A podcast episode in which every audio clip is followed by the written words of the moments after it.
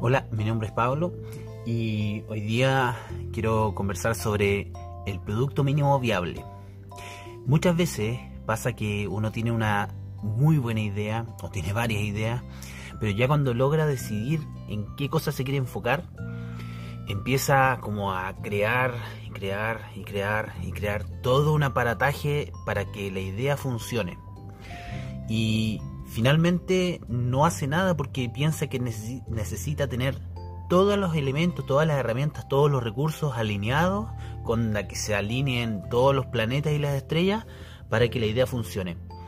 Y está convencido, convencida que si esa alineación de los planetas no ocurre, entonces la idea no va a funcionar y va a ser un total fracaso. Eso es súper común. Y y el resultado de eso es que finalmente nos llevan adelante las ideas.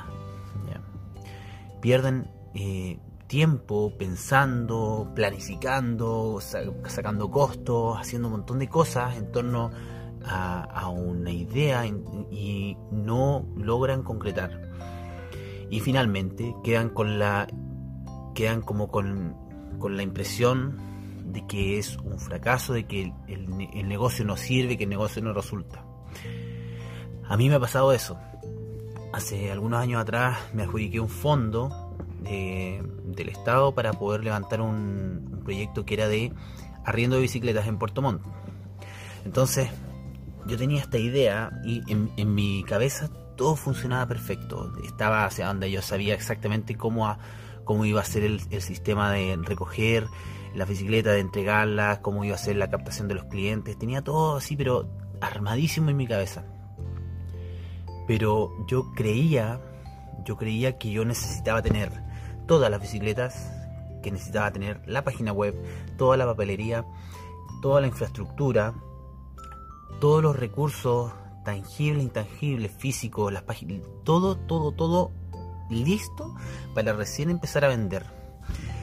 ¿Y qué es lo que pasó? Que mientras esperaba a que em, el diseñador estuviera listo, que después de eso el diseño estuviera listo, los papeles estuvieran listos en, en, la imprenta, a que, por ejemplo, yo eh, logré cambiarme de casa a un lugar donde podía tener las bicicletas, que ya tuve 10 bicicletas compradas y una inversión, aparte del fondo, una inversión de alrededor de 2 millones de pesos, em, que son como, no sé, para, para las personas que venden afuera como 3.000, 3.500 dólares. Em, y tenía todo eso ya listo y, y resulta que no había vendido nada, no, no, tenía, no, no tenía ni un cliente. No tenía ni siquiera, ni siquiera tenía socios, ni siquiera tenía socios clave porque resulta que como no tenía papelería, como no tenía eh, volante, flyer, ¿verdad? No había ido a conversar con ningún hotel, con ningún hostal, con ninguna agencia de turismo, con nadie. Y estaba enfocado en que tenía que tener todo para poder armar mi negocio. Y era, fue un, error, un fracaso total. O sea, para mí, para mí, hoy en día todavía me cuesta asimilar que en realidad no fue un error, que fue, que fue una, mala, una mala implementación de, algo. Eh, es, emocionalmente uno queda muy, muy mal. ¿Qué es lo que pasó? Que se fue retrasando todo y esto es arriendo de bicicletas para, para turismo y yo necesitaba que sea en el verano y em, no sé, iba ya eh, a, a, mitad de febrero recién tuve todos los recursos que yo creía que eran necesarios para poder vender y recién ahí dije, ok, estoy en condiciones de iniciar el negocio, pero quedaban, no sé, 10 días de verano, de temporada de verano, por lo tanto eh, dije, chuta, ya me quedan 10 días, ¿valdrá la pena poner esfuerzo y energía en lanzar esto? ¿O sencillamente no lo lanzo?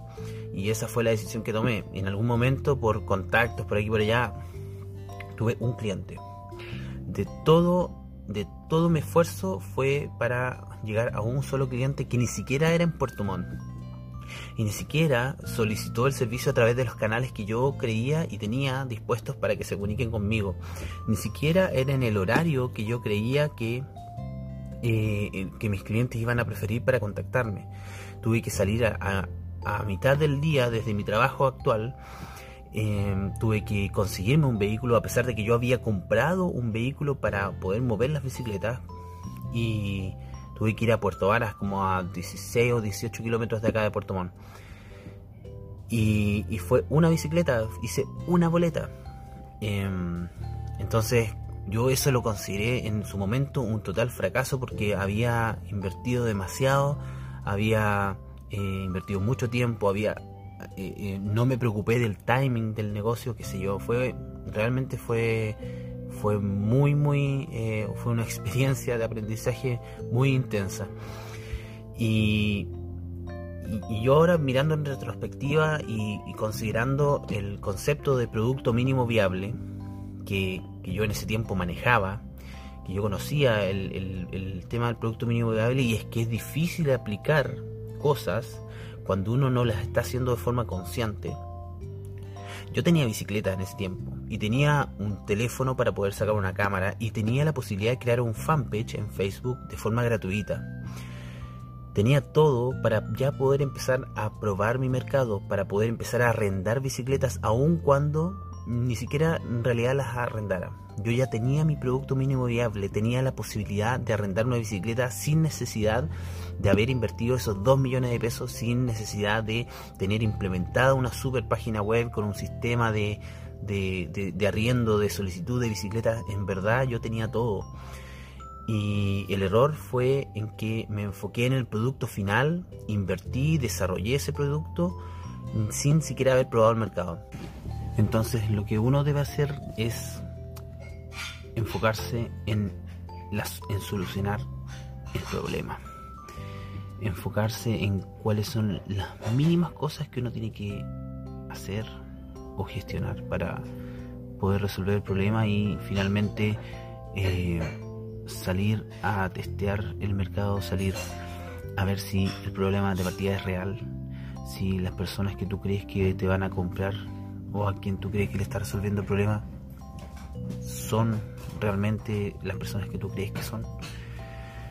En definitiva, es invertir lo menos posible en, en un producto, en un servicio y equivocarse lo más rápido posible.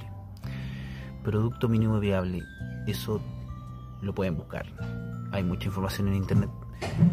Y bueno, si tienen cualquier duda, consulta, me pueden escribir a pablo.just.cl o también a través de los canales que están dispuestos para eso. Así que eso, muchas gracias. Que estén bien, chao.